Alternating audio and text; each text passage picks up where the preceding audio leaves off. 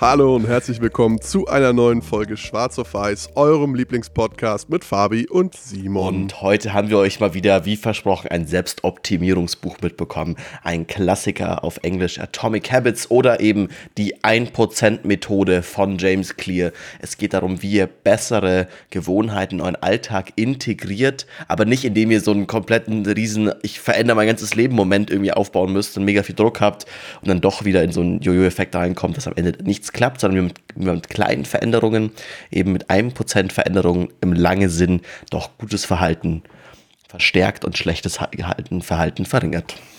Genau, und er erzählt in dem Buch auch viele Anekdoten aus seinem eigenen Leben. Er steigt einfach direkt mal ein, wie er schwer verletzt beim Baseball, glaube ich, war es, wie er sich schwer ver verletzt hat und dann mehrere Monate im Krankenhaus und Reha und so weiter gemacht hat und wie er sich zurückgekämpft hat über eben kleine Gewohnheiten, ähm, kleine, kleine Veränderungen einfach. Und äh, da wollen wir jetzt einfach mal direkt einsteigen in das Buch. Was ist eine Gewohnheit? Wie entsteht überhaupt eine Gewohnheit? Warum sind Gewohnheiten so wichtig? Und ähm, ich fange jetzt einfach mal an mit, ähm, warum sind Gewohnheiten so wichtig? Weil ähm, jeder Mensch hat Ziele. So. Was unterscheidet die Menschen, die Ziele haben, die sie erreichen, von denen, die sie nicht erreichen? Das lässt sich darauf zurückführen, im Endeffekt einfach auf die Systeme, die die Leute haben, um die Ziele zu erreichen. Ergo Gewohnheiten. Das heißt, Gewohnheiten machen einen großen Teil davon aus, ob ihr eure Ziele erreicht und wie gut ihr sie erreicht, versus die Motivation und das Ziel alleine. Also das ist einfach ein, unterstützt euch viel stärker bei der Zielerreichung als das Ziel selbst weil Gewohnheiten eben automatisiert ablaufen. Das ist so ein bisschen, ist immer ganz lustig. Also man denkt sich immer so, der Körper, also unser Körper ist eigentlich relativ intelligent darin und relativ gut darin, wenig Arbeit zu machen. Sowohl physisch, also auch, keine Ahnung, wenn wir uns bewegen, dann versucht der Körper die ganze Zeit unsere Bewegungen zu optimieren, damit wir möglichst wenig Energie verbrennen. Das ist natürlich blöd, wenn man abnehmen möchte, dass sagt, okay, boah, ich würde ja gerne viel Energie verbrennen, aber so ist es zum Beispiel auch beim Joggen, dass man das erste Mal joggen geht, dass man viel Energie verbrennt und die, dann die Wochen drauf weniger und weniger, weil der Körper besser lernt zu laufen. Ganz affig eigentlich. Und das gleiche ist eben auch bei mentalen Aktivitäten. Der Körper versucht Dinge, die er immer wieder macht, so zu automatisieren, signalisiert, dass sie euch wenig Energie kosten. Und da ist eben der Punkt, dass eine Gewohnheit, weil sie so automatisiert abläuft, weil der Körper sich darauf optimiert, da wenigstens möglichst wenig Energie darauf zu verschwenden, euer Leben halt sehr stark beeinflusst, obwohl ihr es am Ende das Gefühl habt von, ich habe es nicht wirklich unter Kontrolle. Also sowas wie, okay, immer wenn ihr Stress habt, hat der Körper gelernt von, okay, ich kann diesen Stress irgendwie verbessern, indem ich ein bisschen Schokolade esse. Und ihr esst dann irgendwie, merkt immer so, ihr wisst gar nicht wieso, aber ihr wollt unbedingt Schokolade, wenn ihr irgendwie Stress habt. Und dann geht so ein, so ein Zyklus quasi an, weil ihr auch immer quasi diese Belohnung mit jedes Mal, wenn die Gewohnheit ausgeführt wird, wird sie auch weiterhin verstärkt. Also das Grundding einer Gewohnheit ist, dass der Körper Energie sparen möchte und das kann sowohl für euch positiv als auch negativ sein. Bei guten Gewohnheiten, zum Beispiel, also eine Gewohnheit, die ich habe, ist halt, wenn ich morgens aufstehe, das erste, was ich mache, ich gehe aufs Klo und dann putze ich Zähne. So, das ist einfach so eine Gewohnheit, das fällt mir gar nicht mehr auf. Ich gehe hin, ich putze Zähne, das ist irgendwie sofort drin. Und das ist eine gute Gewohnheit, das möchte ich ja. Und da muss ich gar nicht mehr drüber nachdenken. Das ist nicht, dass ich jeden Morgen versuchen muss, boah, ich muss mich jetzt halt voll darauf konzentrieren. Andere Dinge, wenn man sagt, okay, gut, die man halt irgendwie vielleicht immer macht, sagt, okay, gut, eben jedes Mal, wenn man Stress hat, isst man Schokolade oder raucht eine. Das ist natürlich schlecht und im langen Sinn, genau das, was Fabi gesagt hat, das ist ein System, was euch entweder in den Abgrund stützt oder hoch auf den Berg hochbringt. Eben genau mit diesen kleinen Dingen, mit diesem 1% Veränderung.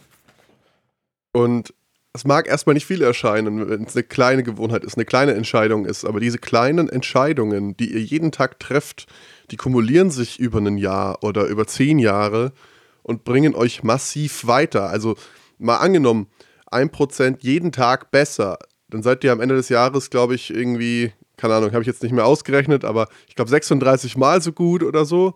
1% schlechter jeden Tag, seid ihr irgendwann nahezu bei Null. Also einfach um diesen, diesen exponentiellen Faktor nochmal mit reinzubringen.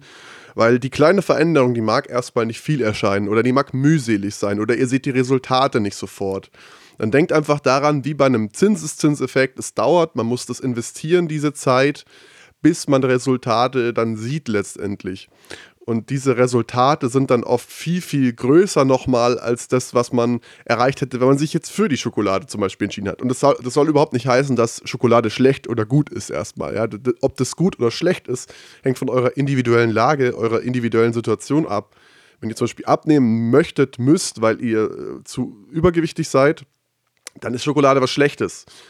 Wenn ihr aber jetzt zum Beispiel sagt, okay, ich ähm, habe jetzt, weiß ich nicht, 20 Minuten auf dem Stepper verbracht, jetzt gönne ich mir ein Stück Schokolade als Belohnung für diese Gewohnheit, dann ist es was Gutes. Also äh, man kann nicht pa pauschal sagen, ist eine Gewohn Gewohnheit gut oder schlecht. Es kommt nur immer darauf an, auf die individuellen Gegebenheiten. Und auch da genau ist auch der Punkt, also das Fabi auch schon gesagt, okay, dieser Belohnungseffekt ist für eine Gewohnheit ganz wichtig. Also es gibt, auch wenn ihr ein bisschen zurückdenkt, also man merkt so, es gibt auch zwischen Buch, es wird auch teilweise querreferenziert auf das Buch Hooked, hatten wir auch schon mal eine Folge zu, quasi Hooked, How to Build Habit Performance Products. Und auch hier wieder, wie ist eine Gewohnheit quasi aufgebaut. Und gibt es ein Vier-Stufen-Modell, was im Buch vorgestellt wird hier. Und zwar einmal den Auslösereiz, das Verlangen, die Reaktion und die Belohnung. Und da merkt man quasi, man muss quasi im Laufe der, also diese vier Stufen durchlaufen, damit eine Gewohnheit überhaupt passieren kann. Also gehen wir jetzt zum Beispiel mal an dem Punkt durch von meinem morgens Zähneputzen. Der Auslöser für mich ist, ich stehe morgens auf und gehe auf die Toilette. Also in dem Moment, wo ich quasi bei mir ins Bad gehe, ist schon klar, jetzt gehst du aufs Klo und danach wird Zähne geputzt. So, das Verlangen dahinter ist einfach dieses, okay, dieses saubere Mundgefühl. Dieses, okay, ich weiß genau, also worauf ich mich freue, ist, okay, ich weiß, irgendwie nach dem Schlafen hat man vielleicht ein bisschen irgendwie einen schlechten Geschmack im Mund und wenn ich nach dem Zähneputzen bin, ist dieses, dieses Gefühl weg und es, es fühlt sich gut an. Es ist ein gutes Gefühl, was es mir gibt. Ähm, die Reaktion ist dann eben genau dieses, ich putze Zähne, also genau die Aktion, die ich dann ausführe, dass ich nutze meine Zahn Zahnbürste, mache das Ganze zwei Minuten, stelle ich mich da irgendwie hin, das Ding hat einen eingebauten Timer und eben die Belohnung ist dann in dem Fall für mich dieses Gefühl, also dieses Gefühl im Mund, dieser Geschmack im Mund, der mir quasi zeigt, boah, das, was du gerade gemacht hast, dieses Stück Plastik mit vorne ein paar so Borsten zu nehmen und deinen Mund umzubewegen, äh, ist etwas, was dir ein gut, also am Ende geht es immer um das Gefühl und um das, was es quasi in euch auslöst. Und das ist dann in dem Fall eben hier für mich in dieser Gewohnheit die Belohnung. Und deswegen ist es auch so eine Sache, wieso mir die, diese Gewohnheit, glaube ich, sehr einfach fällt, weil es genau diese vier Steps sehr gut schafft. Das merke ich zum Beispiel auch, wenn ich morgens irgendwie an einem anderen Ort bin, also irgendwie bei Freunden übernachte, dann ist mir das nicht so wichtig. Also allein wirklich dieses, okay, ich gehe in diesen speziellen Raum, also meine, meine Toilette, die ich irgendwie halt gewohnt bin, ist schon ein Auslösereiz. Wenn ich morgens das nicht direkt nach dem Aufstehen mache, mache ich es vermutlich gar nicht mehr. Also wenn ich irgendwie sage, okay, ich stehe irgendwie auf, ich gehe erst frühstücken, danach putze ich. Also das ist so, dann ist, dann ist die, die Chance verpasst. Also es ist wirklich, das ist echt ganz interessant, das wirklich so auch anhand des Buches so zu analysieren, wie die eigenen Gewohnheiten quasi sind. Also man muss immer dieses Vier-Stufen-Modell durchlaufen. Aber was ist halt witzig, was, was das Ganze halt witzig macht, was du gerade gesagt hast, ist halt, dass du sagst, hey, wenn du es nicht machst, dann, dann passiert es überhaupt nicht. Also ich meine, ähm, dieser Auslösereiz, diese Gewohnheit ist so stark durch diese, diesen Zusammenhang ausgelöst, dass du überhaupt nicht drüber nachdenkst und dir vermutlich, wenn du nicht zu Hause bist, es nicht mal auffällt, dass du dann nicht Zähne geputzt hast in der Früh, weil du eben diesen Auslösereiz gar nicht hattest. Ja, also ähm, ist, ja. ist echt, dass es so, so krass stark verankert ist. Und natürlich mit jedem Mal, wo ich es ausführe, wird es halt stärker und stärker. Ja, finde ich, find ich faszinierend. Ähm, lass uns mal einsteigen, äh, wie bilden sich Gewohnheiten oder wie kann man Gewohnheiten verändern. Ähm, und der Autor beginnt da mit einem Konzept, was mir sehr die Augen geöffnet hat, ähm, nämlich du musst die Gewohnheit zu deiner Identität machen. Du darfst nicht sagen, hey, ich mache heute Sport, sondern ich bin jetzt ein Sportler. Und indem du diesen Mindset-Shift hinbekommst, wird es auf einmal keine Überwindung mehr für dich, sondern du siehst dich selbst als Sportler. Und ein Sportler für den ist es ganz natürlich, dass er jetzt eine Stunde ins Fitnessstudio geht oder eine halbe Stunde laufen oder ins CrossFit, was weiß ich. Äh, und du hast eine ganz andere Beziehung zu dir, wenn du das zu, äh, zu deiner Identität machst, anstatt versus ich bin resultatorientiert. Ich möchte nur auf dieses Ziel hinarbeiten, ich möchte schlank sein.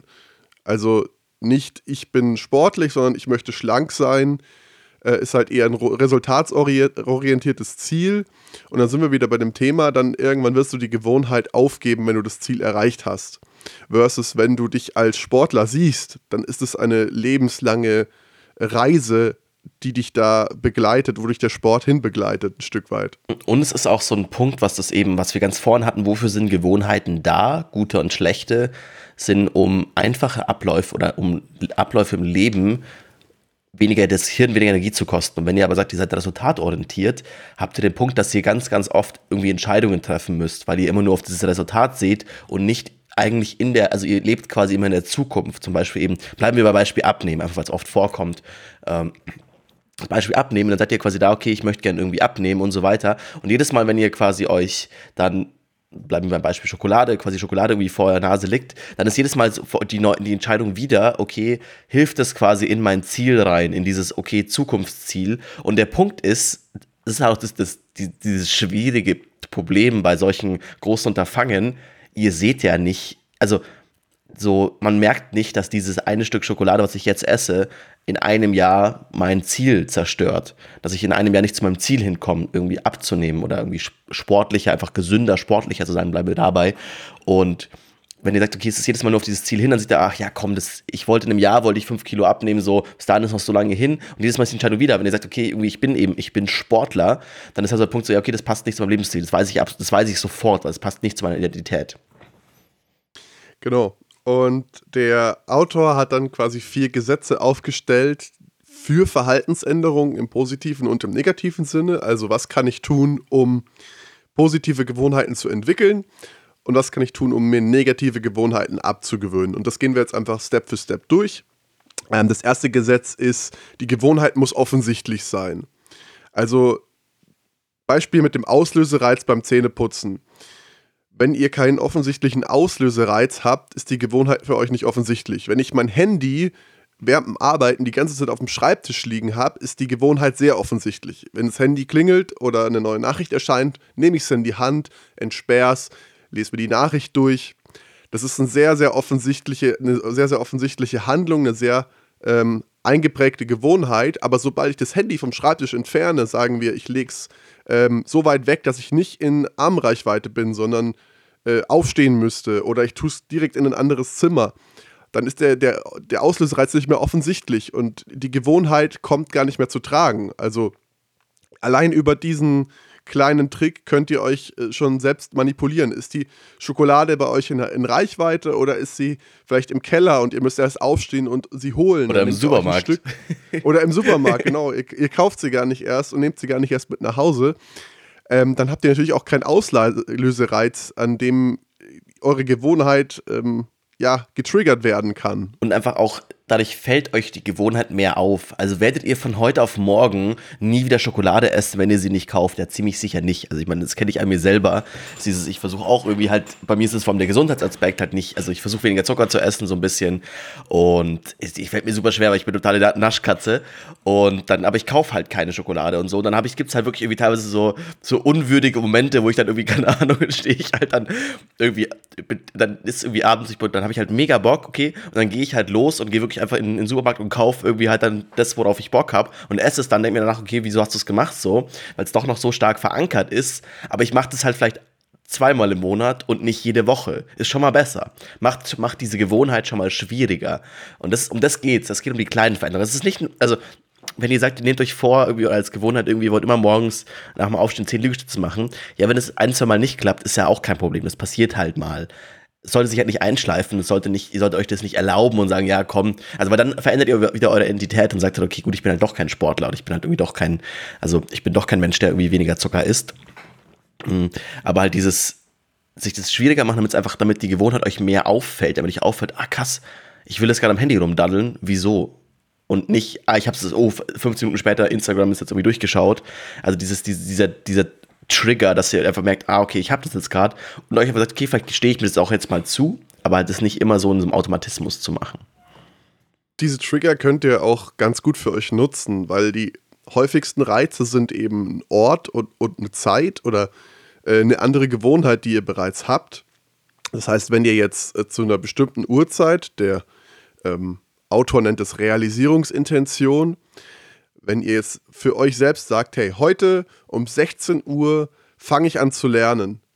Das ist ja auch so ein bisschen dieses Prokrastinier, dieser Klassiker, da gibt es unzählige Witze drüber, aber es gibt Leute, die können wirklich nur zu einer bestimmten Uhrzeit, zu einer vollen Stunde zum Beispiel anfangen, irgendwas zu tun.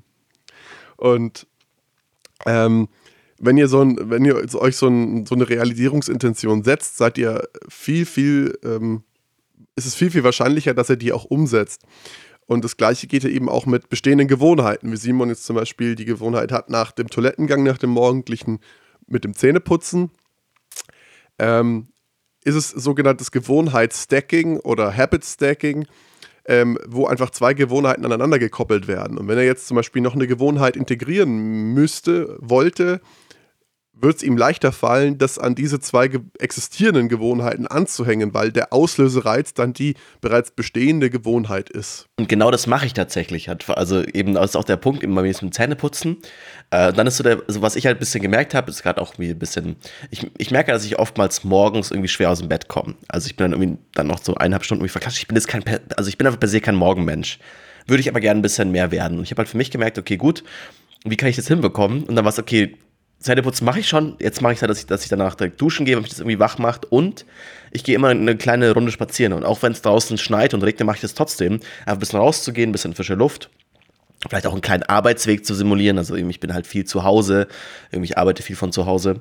Und ich war auch irgendwie, das auch mittlerweile, das ist total cool zu merken, dass wie, wie krass das quasi schon obwohl ich das erst seit eineinhalb Monaten oder so mache, in meine Gewohnheit übergeht. Also weil zum Beispiel auch irgendwie Fabi meinte von, hey, lass mal über, man kannst du aufnehmen. Ich so, ja, okay, ich brauche noch eine Viertelstunde, weil ich halt wusste, okay, ich gehe jetzt noch eine spazieren noch. Also ich mache mir dann auch mal, ich mache mir dann vor, nach dem, äh, nach dem Duschen mache ich mir noch einen Kaffee, dann nehme ich den zum Spazieren mit und wenn es nur fünf Minuten sind, einfach ein bisschen rausgehen und ich merke halt, wie krass gut mir das tut. Also ich meine, ich eben und auch da merkt ihr vielleicht ein bisschen, dass ich ein paar Dinge vielleicht auch schon unbewusst, die jetzt in dem Buch quasi vorkommen und also für mich nutze. Also einerseits eben Gewohnheitsstacking, das ist okay, gut, ich mache dann eben nach dem Zähneputzen gehe ich duschen, nach dem Duschen gehe ich spazieren, äh, plus auch diesen Belohnungseffekt, weil natürlich, ich trinke gerne Kaffee und mein Körper fühlt sich belohnt, wenn er Koffein bekommt. So, dann gehe ich spazieren und dieses Koffein fühlt sich halt schon mal irgendwie geil an.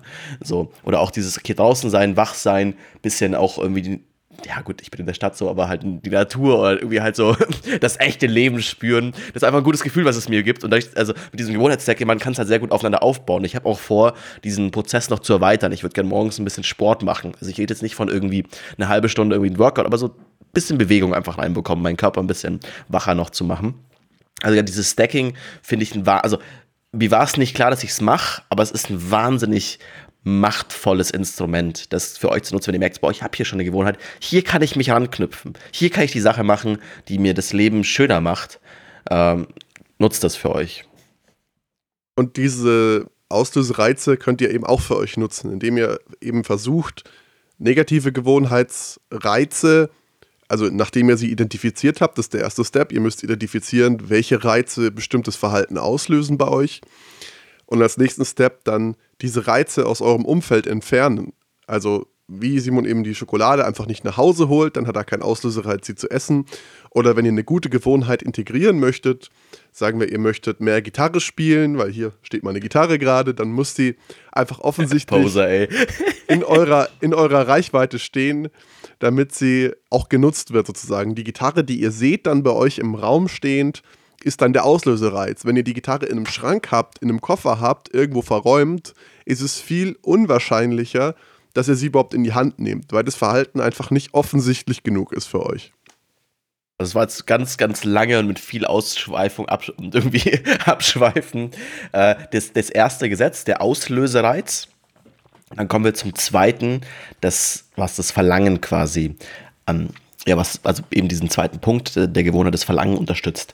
Und zwar eine Gewohnheit muss attraktiv sein, also sie muss sich für euch äh, gut anfühlen, beziehungsweise euch vermitteln, dass sie euch danach ein gutes Gefühl gibt. Also es ist auch so ein Punkt, wo man sagt, man schaut sich vielleicht schlechte Gewohnheiten an oder auch dieses ganz klassische, ich meine, das ist der gute Mann, der wurde schon so oft irgendwie zitiert, aber äh, Pavlov mit seinen Hunden, äh, dass quasi die Hunde schon anfangen, dass der Speichel quasi kommt, bevor sie eigentlich Essen bekommen. Und dementsprechend quasi auch dieser Punkt ist von, okay, ihr, also euer Hirn hat eigentlich schon dieses Gefühl von Belohnung, bevor die Belohnung eigentlich kommt. Und das ist auch eine Sache, das wurde auch quasi in Studien festgestellt, die im Buch zitiert werden, äh, dass das ein Punkt ist, also dieses, dieses, wo alles, was wir Menschen im Leben machen, so schade es klingt und so gerne wir uns immer irgendwie als hoch, hoch irgendwie intelligente Wesen ansehen, geht nur darum, dass wir einen chemischen Botenstoff im Hirn haben wollen. Wir wollen Dopamin. Also alles, was sich quasi im Leben gut anfühlt, gibt uns Dopamin. Ob das jetzt, ob, keine Ahnung, Fortpflanzung ist, ob das ein Ziel erreichen ist, ob das einer anderen Person auf die Schnauze hauen ist, ob das Drogen nehmen ist. All das, was uns eigentlich, also wieso wir morgens aufstehen, ist immer nur um diesen einen Botenstoff im Hirn zu bekommen, das Dopamin. Aber dieses Dopamin wird ausgeschüttet, bevor ihr was macht. Ganz interessant. Also, bevor, also der höchste Dopaminspiegel ist, bevor was passiert. Also wenn ihr sagt, okay, diese Vorfreude auf, okay, heute Abend, keine Ahnung, ich freue mich eher aufs Koksen, so, wenn ihr, wenn ihr gerne kokst. Okay, das ist ein komisches Beispiel. Lass euch mal ein anderes Beispiel nehmen. Äh, wenn ihr sagt, okay, äh, heute heut Abend irgendwie treffe ich Freunde so und das ist ja eine Sache, die für euch irgendwie wichtig ist, irgendwie den, der Clan irgendwie da ist, euch eben keine im, im Reptilienhirn irgendwie Schutz und Sicherheit gibt, dann ist schon davor der höchste Dopaminspiegel, bevor ihr die Freunde eigentlich trefft. Und das, das ist eben dieses zweite Gesetz des Verlangen, es muss attraktiv sein, um überhaupt so weit zu kommen, dass ihr die Aktion ausführt. Also dieser, zum Beispiel eben beim Zähneputzen wieder dieses, dass ich oder dass die, mein Hirn weiß, danach habe ich dieses schlechte Gefühl von schlechter Geschmack ist weg und dieses gute Gefühl von es schmeckt gut, ich habe das Gefühl, äh, mein, ich rieche gut oder mein Atem riecht gut, gibt mir davor schon den höchsten Dopaminrausch, damit ich es überhaupt erst mache. Genau, also nochmal kurz auf den Punkt gebracht. Ähm, da habe ich ganz schön lang gelabert. nochmal kurz auf den Punkt gebracht. Ähm, ihr, schüttet, äh, ihr schüttet das meiste Dopamin aus, ihr habt das Erfolgsgefühl in Erwartung einer Belohnung. Also, das ist der, der Punkt, den man sich hier mitnehmen muss. Wenn ihr eine Belohnung erwartet, wie Simon zum Beispiel seinen Morgenkaffee, dann geht er gerne eine Runde spazieren. Auch wenn es eine Überwindung ist, sich bei dem Sturm und bei dem Wind und Wetter jetzt im Februar aus dem Haus zu wagen. Ähm, aber durch die Erwartung der Belohnung ist es attraktiv genug, dass er sich eben überwindet und sich in die Kälte hinausschlägt wie ein mutiger Krieger. ähm, dann, das dritte Gesetz haben wir auch vorhin eigentlich schon so ein bisschen angesprochen, das haben wir schon ein bisschen angeteasert, aber nur um es hier quasi nochmal zu genau zu klären, ist, also um Direktion quasi hervorzurufen, ist die Gewohnheit muss einfach sein. Oder wenn ihr sagt, ihr wollt die Gewohnheit nicht mehr haben, sie muss schwierig sein. Also genau dieser Punkt, was Fabi vorhin meinte, wenn halt das Handy neben eurem Laptop liegt, dann ist die Gewohnheit zu einfach, da hinzugreifen. Wird auch im Buch eben am Hand des Handys wieder das Beispiel ähm, gezeigt, gibt es anscheinend irgendwie eine Kollegin des Autors, die immer morgens irgendwie ihr Handy, wenn sie ins Büro kommt, da hat sie irgendwie einen Ort, da legt sie das Handy in eine Box und wenn sie abends wieder geht, dann nimmt sie es wieder mit. Also macht es für sich psychologisch sehr schwierig, in der Zwischenzeit quasi mit diesem Ding rumzuspielen. Oder auch wieder mit der Schokolade. So wenn die Schokolade halt zu Hause ist oder vielleicht auch euer Süßigkeiten-Naschschrank direkt in Greifweite vom Fernseher ist, ist es viel leichter, da hinzugreifen als wenn die Schokolade noch im Supermarkt ist und ihr dahin müsst. Also eben, um eine Gewohnheit dann, um Direktion hervorzurufen, muss die Gewohnheit entweder einfach sein oder schwierig, um sich vorzubeugen. Und das Problem an der Sache ist jetzt, wenn das Handy direkt neben euch liegt, dann habt ihr durch das ständige Wiederholen dieser Gewohnheit, ihr übt es ein. Also es ist nicht so, als wäre das jetzt dann ein einmaliges Ding und dann ähm, könnt ihr es sofort wieder abstellen, sondern durch das Wiederholen dieser Gewohnheit eben, Handy klingelt, das ist der Auslösereiz, ihr erwartet, okay, tolle Nachricht vom Simon, ähm, ihr schüttet Dopamin aus und dann das Handy, ihr nehmt das Handy in die Hand und schaut die, an, was hat Simon geschrieben. Und durch diesen Ablauf verinnerlicht ihr die Gewohnheit. Ne? Also die Belohnung ist dann quasi am Ende, oh, okay, Simon hat mir eine tolle Nachricht geschickt, aber dieses Aufnehmen des Handys, in die Hand nehmen und raufschauen, oder Nachricht lesen. Das ist die eigentliche Gewohnheit und die studiert ihr ein und die übt ihr ein. Und je öfter ihr das macht, desto schwieriger wird es auch, diese Gewohnheit wieder loszuwerden. Also, das ist äh, eben genau das Problem. Durch, dadurch, dass man eben diese Handlungen immer wieder ausführt, verinnerlicht man die Gewohnheit und dann wird es irgendwann einfach vom Bewussten, ich nehme das Handy in die Hand, zu dem Unbewussten, okay, jetzt war ich schon wieder eine halbe Stunde auf Instagram, äh, dabei wollte ich doch eigentlich nur die Nachricht lesen. So. Also ungefähr so etabliert sich das dann als neue Gewohnheit. Damit auch, haben wir auch schon angetriggert, aber nur um es quasi eben, um das, die, die, ganze Struktur durchzugehen. Das vierte Gesetz quasi um Belohnung zu triggern, ist halt die, die Gewohnheit muss befriedigend sein, beziehungsweise sie muss unbefriedigend sein, wenn ihr die Gewohnheit auf, also beenden möchtet. Und eben genau hier wieder der Punkt so, es muss eine Form von Belohnung geben. Es muss nicht immer irgendwie eine Substanz sein, ob das jetzt Koffein ist oder irgendwie Zucker bei Schokolade oder wie auch immer. Das kann ein, also das kann ein Ziel sein, was ihr erreicht. Das kann einfach ein Gefühl sein, aber es muss irgendwie für die, es muss immer irgendwas geben, wie, wofür ihr das macht, um eben, was wir vorhin angesprochen haben, im Vornherein diesen Dopaminrausch oder diesen, Dopam diesen Dopaminkick zu bekommen, weil der Körper, euer Hirn sich auf die Belohnung freut. Genau, und ihr müsst, der Vorteil ist, ihr müsst euch einfach eine Art Belohnung irgendwie selber setzen, äh, um eine Gewohnheit zu etablieren. Und das kann man relativ einfach machen. Wenn zum Beispiel für euch ein tolles Gefühl ist, ähm, keine Ahnung, sagen wir, ihr dürft jetzt eine 20 Episoden, 20 äh, Minuten Folge, nicht 20 Episoden, eine 20 Minuten Folge The Office gucken, dann sagt ihr, okay, jetzt arbeite ich gerne drei Stunden und danach gucke ich mir eine Folge The Office an und dann arbeite ich wieder drei Stunden und dann gucke ich mir noch eine Folge The Office an. Und äh, das ist zum Beispiel was, was ich jetzt selber gemacht habe in letzter Zeit. So, wenn ich halt ähm, hart gearbeitet habe, so, dann habe ich mir gedacht, okay, dann gucke ich mir in der Mittagspause kurz eine Folge The Office an. Ähm, und das ist dann auch wieder ein gutes Gefühl. Und dann arbeitet man halt auch gerne nochmal irgendwie eine Schippe härter. Und ähm, durch diese Befriedigung seid ihr halt eben dazu verleitet, es immer wieder zu machen. Also das hatten wir jetzt auch schon besprochen, diese, diese Feedback-Schleife. Und ähm, was auch wichtig ist, wenn ihr jetzt zum Beispiel eine Gewohnheit habt und die jeden Tag durchzieht und dann mal einen Tag nicht, goldene Regel, niemals zweimal hintereinander skippen, sondern dann einfach beim nächsten, bei der nächsten Gelegenheit wieder anfangen. So ein Tag ist okay, aber niemals zweimal hintereinander skippen, weil dann reißt eure Serie ab und dann werdet ihr, es ist viel, viel unwahrscheinlicher, dass ihr nochmal einsteigt. Das ist auch so ein Punkt, also nur weil ihr jetzt sagt, okay, ähm, fand ich mal, das war, das war, jetzt nicht in dem Buch, aus einem anderen Buch, wo ich es gelesen habe, fand ich ganz interessant. Also dieser, ihr habt, ihr habt vielleicht neue Gewohnheit, die irgendwie durchzieht, die euch vielleicht auch nicht ganz leicht fällt am Anfang. Und dann skippt ihr mal. Und dann vielleicht nochmal ein zweites Mal oder so. Und immer, also man, es kann vorkommen. Also ist eben dieses, okay, dann für euch anerkennen von, okay, das ist jetzt irgendwie passiert, ich habe jetzt geskippt, aber ich bin weiterhin dieser neue Mensch. Also eben dieses Ganze mit eurer Identität verbinden, damit ihr nicht, also damit nicht Skippen auf einmal dazugehört, plus nur weil ihr vielleicht, also es kann ja auch so ein Punkt sein, zum Beispiel mit dem Rauchen aufhört, also eine Gewohnheit quasi das Rauchen abstellen merkt, oh, jetzt habe ich doch mal wieder irgendwie eine geraucht, als ich irgendwie besoffen war. Ähm, das kann ja vorkommen, das ist okay. Also es geht nicht darum, dass ihr sagt, okay, gut, ähm, das, ihr müsst dann irgendwie den Gang nach Canossa und seid es die schlimmsten Menschen der Welt. Also es, es dauert alles, es ist alles ein Prozess.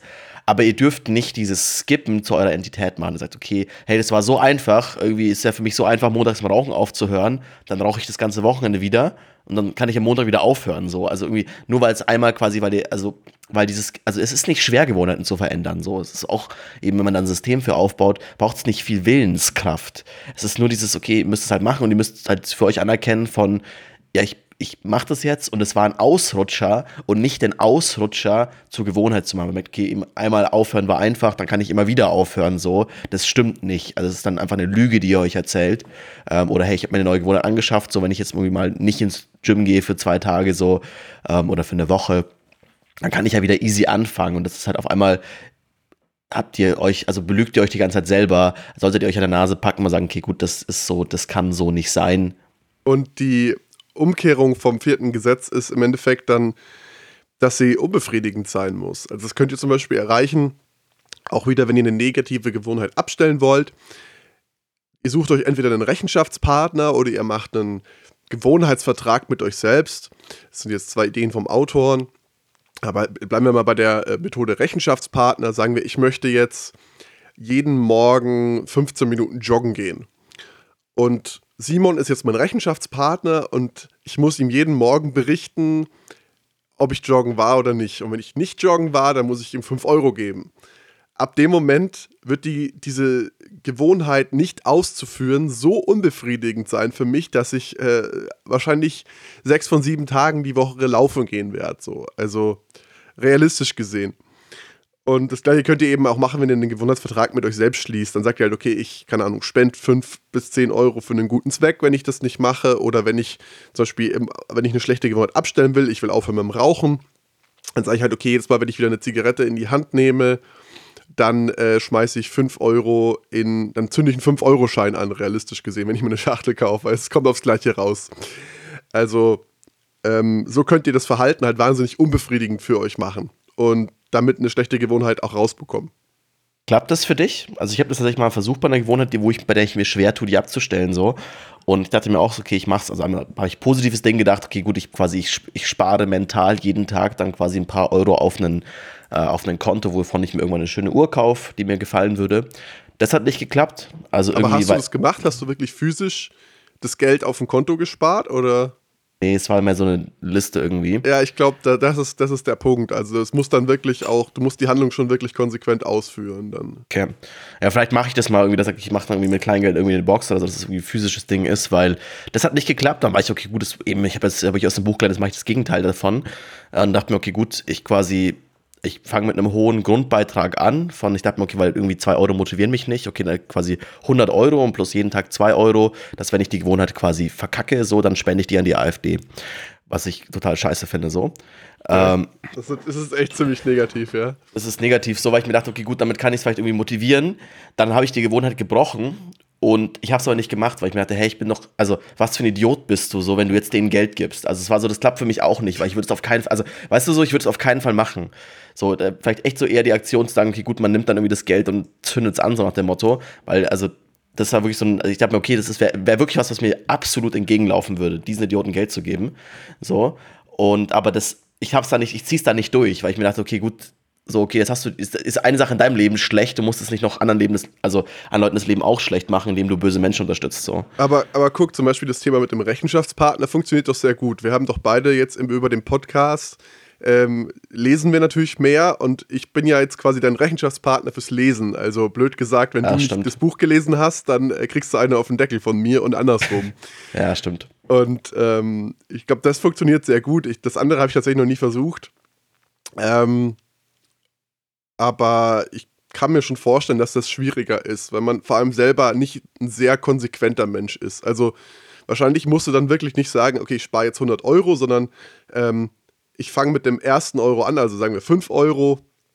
Ich nehme 5 Euro und überweise die an die AfD, weil das ist ein Betrag, wo du sagst, hey, der tut mir weh ein Stück weit, vor allem emotional das Geld an so einen Idiotenverein zu, zu spenden, womit dem ich überhaupt nichts am Hut haben will aber ähm, das ist eine ne Handlung, wo du sagst, die würdest du vielleicht noch durchziehen, wohingegen 100 Euro vielleicht schon eben, wie du gerade gesagt hast, das, das machst du halt dann am Ende nicht so und das weißt du unterbewusst. Ja, ich, ich, muss eben, also war eigentlich mehr so, wieso ich das angesprochen habe, ist halt so auch, glaube ich, für euch als Zuhörer wichtig. Oder man muss so für sich verschiedene Methoden finden. Also werden im Buch werden verschiedene Methoden angesprochen, die haben wir jetzt auch schon ein bisschen aufgebaut. Ich merke für mich, dass quasi Habit Stacking, um gute Gewohnheiten quasi zu, zu bekommen, hinzubekommen, sehr gut funktioniert und eben dieses ganze Incentive-Ding, es wird also dieses quasi irgendwie Geld oder wie auch immer äh, nicht so, wie du hast du recht, war mir gar nicht so bewusst, aber stimmt, das Lesen definitiv dich als irgendwie als Partner da hilft. Äh, was ich auch mal, das habe ich auch mal eine Zeit lang gemacht, so was mir einfach auch nichts gibt, es ist quasi, was auch angesprochen wird, ist quasi den Gewohnheitstracker, also sich selber so ein bisschen so Gummipunkte zu geben. Nenne ich das jetzt mal so irgendwie, okay, jetzt habe ich schon zehn Tage lang das gemacht, so jetzt will ich den elften, ich will quasi diese, diese Reihe nicht abreißen lassen. Da merke ich für mich zum Beispiel, das ist eine Sache, die mich nicht motiviert. Also es ist so ein bisschen, muss jeder für sich so finden, es mag vielen Leuten das geben, wenn ihr halt, wenn ihr sehr ehrgeizig seid und da eben sehr gut euch mit irgendwie, also einfach das Ganze zu visualisieren, sagt, boah, krass, das habe ich schon 50 Tage geschafft, wenn ich jetzt einmal das quasi verkackt, bin ich wieder bei Null. So, das kann euch helfen, das kann auch ein Punkt sein. Also, ihr müsst da vielleicht ein bisschen rumexperimentieren. Also, nur weil ihr sagt, okay, gut, hat es eine Sache nicht geklappt, seid ihr keine schlechten Menschen und könnt niemals euer Leben verändern, sondern ihr müsst für euch ein bisschen die Methoden finden. Und das Buch zeigt eben verschiedene Methoden auf haben wir auch im Podcast jetzt einen Großteil davon durchgesprochen. Und da müsst ihr quasi für euch die Sache finden, die am besten klappt und es aber auch immer evaluieren, vielleicht eben auch umbauen. Immer vielleicht klappt es mit dem Geld für mich, wenn ich sage, ich mache das wirklich irgendwie, dass ich irgendein Sparschwein oder irgendwas, irgendeinen, irgendwie visuell quasi irgendwo hinschmeiße, weil ich dann halt das anfassen kann. Ansonsten sind es irgendwie nur Zahlen auf einem Bildschirm oder in einem Buch, die man sich aufschreibt. Genau, und damit kommen wir jetzt eigentlich auch zu unserem Fazit. Also die 1%-Methode, geiles Buch, von mir klare Empfehlung. Ähm, es ist sehr verständlich geschrieben. Es ist, äh, ja, von der Quellendichte her sehr hoch. Also die letzten 30 Seiten sind nur Quellen. Und ähm, ich denke, es ist wahnsinnig umsetzbar für den eigenen Alltag. Deswegen bei mir in allen Kategorien eine klare 5 von 5 und einen Daumen hoch. ja, krass. Mega Bewertung hier ist ja gut. Ähm, Ja, bei mir ähnlich. Also ich glaube, ich gehe da ziemlich d'accord mit. Also ich finde es auch, also eben klassisch wie uns bei, bei uns immer, wenn es ein Self-Help-Book ist, kann man es umsetzen, kann man es nicht. Also auf jeden Fall ist auch für jeden, glaube ich, was. Also es ist echt so, okay, da kann man jedem Leben, was selbst was im Leben ansteht, irgendwie kann man, ist es gut, sich Gewohnheiten zu verbessern oder zu verändern. Deswegen Umsetzbarkeit 5 von 5, ja, Quellendichte, äh, die Sachen, die quasi zitiert werden, die ganzen Studien werden irgendwie angegeben. Es ist hinten ein Interface so, es ist hinten ein äh, einen Anhang mit den ganzen Quellen quasi mit drin. Die Quellen sind auch was bei mir immer wichtig ist, sind viel Primärliteratur, also wirklich irgendwie Studien und nicht irgendwie irgendeine Homepage, äh, irgendeine Webseite von irgendwem, der zusammengeklöppelt hat, irgendein Blogpost, was ja teilweise andere Bücher machen. Also auch hier bei Quellendichte 5 von 5. Äh, ich würde es auf jeden Fall weiter verschenken. Äh, also oder weitergeben so und auch Verständlichkeit. Also wir haben es jetzt beide auf Deutsch gelesen, äh, ganz lustig. Wir kaufen einfach nur für euch mal als Kontext, wann wir Bücher auf Deutsch und wann wir sie auf Englisch lesen, hat immer nur damit zu tun, was billiger ist. Also es ist immer so, okay, welches, welcher Teil, also quasi welche Version des Buches, Deutsch oder Englisch, ist günstiger ähm, auf Amazon, wo ihr natürlich auch über unseren Affiliate-Link die Sachen, die in den Show Notes quasi kaufen könnt und uns da ein bisschen unterstützt. Ähm, aber äh, dementsprechend auch Verständlichkeit auf Deutsch sehr einfach, würde auf Englisch genauso sein. Ich muss auch sagen, ich finde auf Deutsch, ich finde auf Deutsch einen Titel scheiße. Also die 1%-Methode hört sich mega, ist mega, mega umständlich. Atomic Habits, viel geiler auf Englisch. Äh, also allein vom Titel her solltet ihr euch die englische Version holen. Genau. Und ja, wenn ihr es noch nicht gemacht habt, Folgt uns auf Instagram, LinkedIn, gebt uns einen Daumen hoch und schickt uns eure Kommentare oder Bücher, die euch eventuell interessieren, die wir unbedingt besprechen sollen. Und dann hören wir uns in zwei Wochen wieder. Bis bald. Ciao. Tüdels.